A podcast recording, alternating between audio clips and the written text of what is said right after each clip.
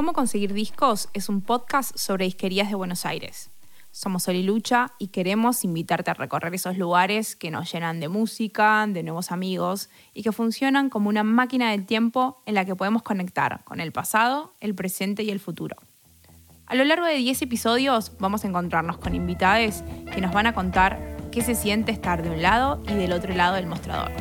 Sean bienvenidos a Cómo conseguir discos.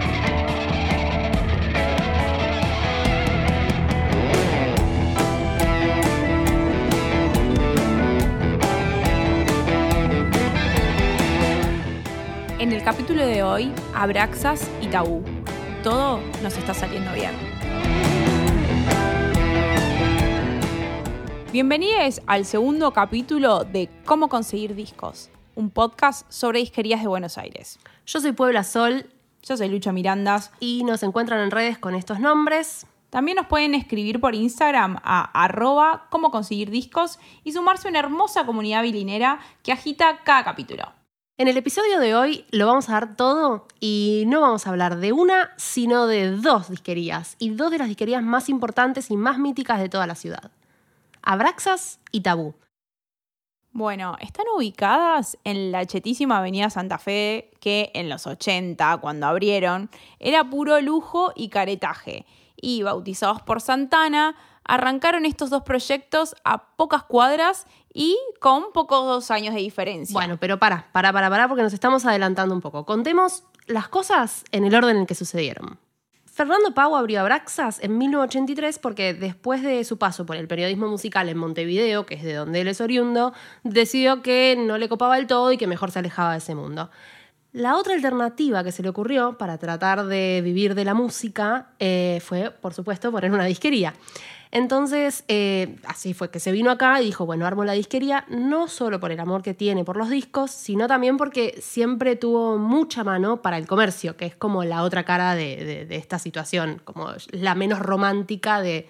Porque sí, también, muchos creen que es, me pongo una disquería porque quiero hablar de discos y de música y quiero hacer esto, pero no toman en cuenta este aspecto. Che, perdón que salte así medio con cualquiera, pero estaba recién googleando la discografía de Santana por esto de que las disquerías habían sido bautizadas por él y no encuentro ni un solo disco que se llame Tabú. ¿Qué onda? Es que en lo técnico no hay un disco que se llame Tabú. Tiene otro nombre. Pero bueno, para saber un poco más de qué pasó y por qué termina llamándose Tabú un disco de Santana y por qué la disquería termina llamándose de esta manera, vamos a convocar a nuestro primer invitado del episodio, el señor Alfredo Rosso. Aplausos. Tabú era un nombre que elegimos porque se vinculaba con Abraxas, porque ambos son títulos de discos de Santana en la Argentina.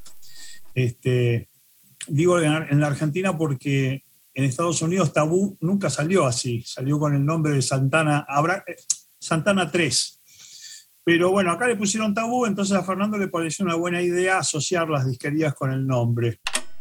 Bueno, ok, ya entendimos de dónde viene el nombre de estas disquerías míticas. Ahora, ¿cómo nace la conexión entre Fernando y Alfredo para hacer la gran Che? Y si ponemos una disquería, ¿qué cosas se conocieron en Twitter como nosotras? Bueno, pará, pará, pará, porque se nos está yendo un poco de las manos esta historia. Mejor dejémoslo a Alfredo Rosso contarnos un poco más. Bueno, con Fernando nos conocemos del año 84 a mí me lo presentó Marcelo Gació, un amigo en común que tenemos, y me dijo que tenía buenos discos, fui a la disquería, me transformé en cliente y además se dio una buena amistad con Fernando. Este, y sucede que a fines del 84 yo estaba trabajando en Radio Rivadavia, en la FM, y me fui a cubrir el Festival de Jazz de San Pablo, de perdón, de Río, Rock in Río. Me fui a, a cubrir Rock in Río y fuimos con Fernando justamente, que él también quería ir con su por entonces esposa Claudia. Y bueno, la amistad que teníamos se profundizó en el camino, él tenía que hacer de paso después al, regreso de Rocky in Rio, tenía que hacer unos trámites eh, por, la, por la disquería que ya tenía, por Abraxas, unos canjes que tenía que hacer en Brasil. Entonces, este, empecé a familiarizarme un poco con, con lo que era su vida de disquero y me gustaba ¿no? la cosa. Cuando llego a Buenos Aires, yo había cubierto este Rock in Rio para Radio Rivadavia y me dicen casi literalmente, tenemos dos noticias, una mala y una buena. La buena es que nos encantó tu cobertura del Festival Rock in Rio, este, estamos muy contentos, bla, bla, bla. La mala es que estás despedido. Esta historia no para de ponerse mejor. Necesito ya mismo saber cómo sigue. Para un poco, Lucha, estás muy ansiosa hoy. La cosa siguió así. El punto es que Fernando se entera de esta situación y me dice, bueno, mira, yo hace tiempo que quiero abrir una sucursal de Abraxas, o que quiero abrir una segunda disquería, no una sucursal necesariamente, y se me ocurrió que vos podías ser un buen este, socio. Y entonces me propuso abrir Tabú. Bueno, a partir de ahí, de esto que nos contaba recién Alfredo, la importancia de esta sociedad empezó como a crecer un montón porque se armó una especie de corredor disquero entre una disquería, la otra disquería, que estaban a cuatro cuadras, entonces imagínate, eras coleccionista en esta época, ibas a un lado, no encontrabas lo que buscabas, te ibas a la otra, no encontrabas lo que buscabas, volvías, como que ibas y venías jugando al ping pong, ¿me entendés? Entre cuatro cuadras mm, geniales. Espectacular, y encima, además de esto, Alfredo era conocido de la radio y la gente también iba por su gusto musical, ¿no? Como que iban a buscarlo para que les recomiende algo o, algo muy puntual o para que directamente, a ver, sorprendeme, ¿no? Sí, pero ¿sabes además por qué funcionaba muy bien esto? Porque Alfredo era como la pata más eh, artística y creativa del asunto y Fernando era la parte más comercial. No porque uno, o sea, no era que Alfredo no sabía nada de la parte comercial y que Fernando no sabía nada de la parte artística. Sabían los dos de todo, pero se les daba mejor a cada uno lo suyo y bueno, entonces hicieron magia juntos. Sí, y tenían como un poco el ojo afiladísimo, ¿no? Así como por ahí no la pegaban con algún lanzamiento, con otros la pegaban y recontra, re fuerte y tenían material que no se conseguían en otras disquerías. Sí, bueno, de hecho hay una anécdota que nos, muy copada, para que te des una idea, que nos contaron los dos, nos contó Alfredo y nos contó Fernando, que incluye nada más y nada menos que a la negra Poli y a Sky cayendo a la disquería con una caja de disco diciendo, che, tengo estas copias de Gulp, ¿lo querés? Tranca, ¿no? Sí, tranca. Y era un disco que se conseguía en tres disquerías y dos eran esas. O sea, imagínate. Abraxas y Tabú tenían Gulp. O sea, bueno. nos calmamos un poco. Pero además de esa anécdota, hay otra que es increíble y es casi una leyenda urbana y que incluye todo el catálogo de los Ramones que tenía Music Hall. O sea, ¿esto es verdadero o falso? Rápido, Juanela, eh, decímelo. Ay, no sé, no sé. Bueno, mejor escuchemos porque no sé qué decir. Porque había cierta demanda de Ramones. Y entonces le dije, sí, una cosa, vos cuando trabajaste en Music Hall, porque había, trabajado varios años en Music Hall, ¿No editaste algo de los Ramones? Me dice, sí, edité dos discos. Uno se llama Pleasant Dreams y el otro End of the Century. ¿Y eso vendió? Dice, no, no vendió. Vendió muy poco. Entonces tiene que estar en Music Hall, porque ahora hay demanda. Entonces, lógico, él se fue muy bien de Music Hall. Entonces, cuando llegamos a Music Hall, todas las puertas se abrieron, no hubo ningún problema, estaba todo bien y él le comenta a sus ex compañeros, le dice, ¿te acordás que yo había sacado un par de discos de los Ramones y no sé qué? Entonces yo quería saber si quedaban. Sí, efectivamente quedaban. Claro, de hecho no se había vendido bien. Entonces quedaba un remanente fuerte eh, de los dos títulos.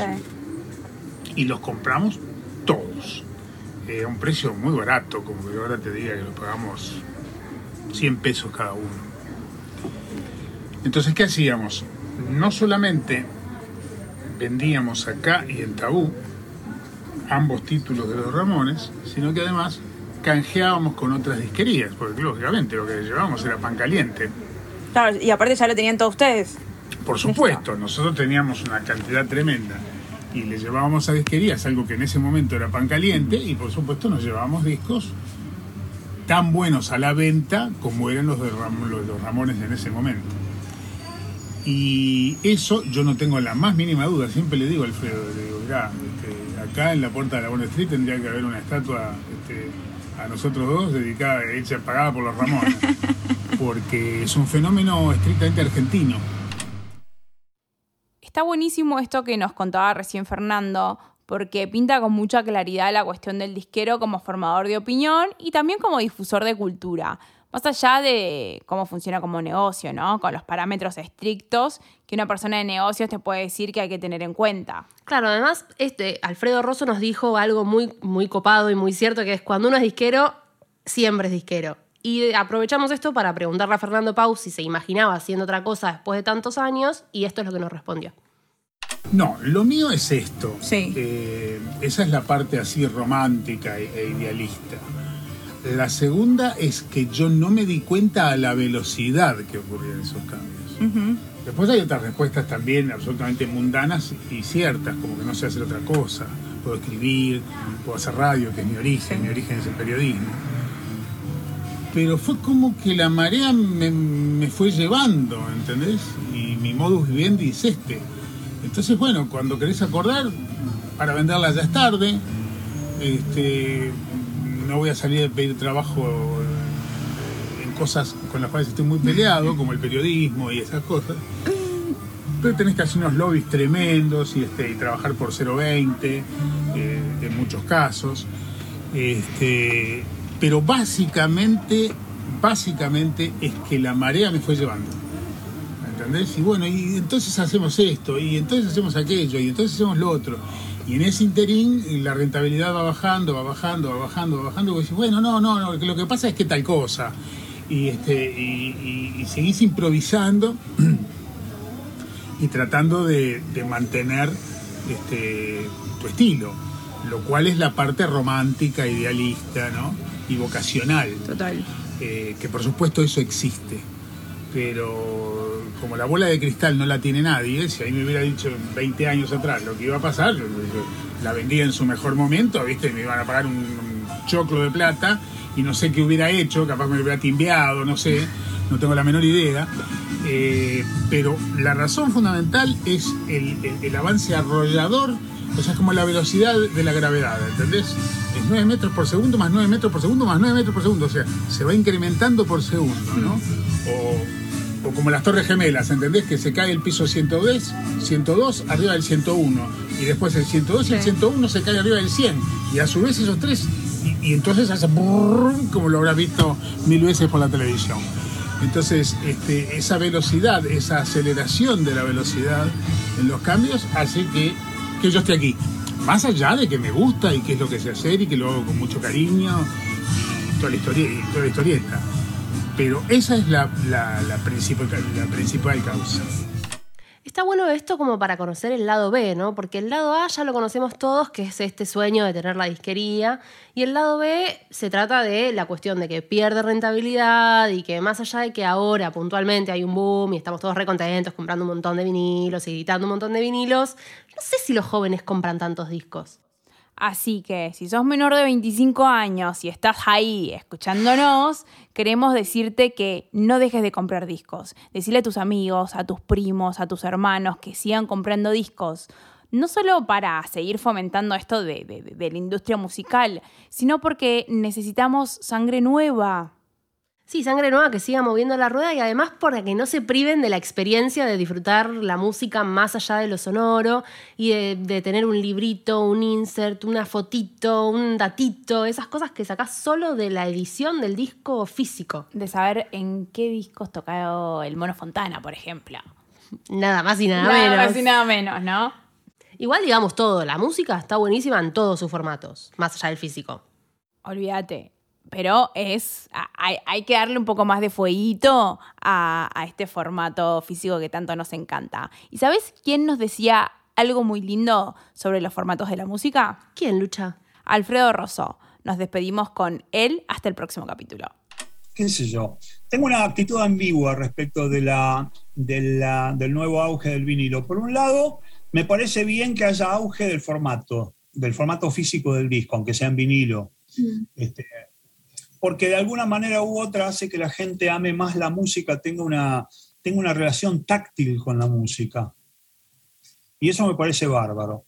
Por otra parte, me da un poco de pena que mucho de ese amor sea fetichista, es decir, sea por el objeto y no por la calidad de la música, porque en muchos casos la gente escucha esos discos de vinilo supuestamente porque suenan mejor que el CD, pero los escuchan en aparatos super primarios. Realmente si, si valorás el vinilo tendrás que escuchar un equipo un poco decente. Y muchos de esos discos que se reeditan, hay una parte del trabajo de la reedición que es digital, entonces es como tener un CD prensado en vinilo, no es lo mismo.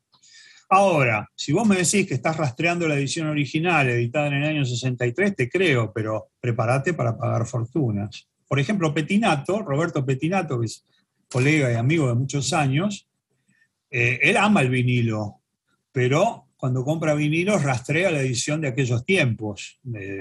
o sea, si va a comprar algo de los Rolling Stones, va a tratar de... Tenía una persona en Nueva York que le conseguía la edición original, o en Londres, eh, la edición original, donde todo el proceso es analógico. Porque si vos amás el sonido del vinilo, lo que estás amando es el sonido analógico, predigital.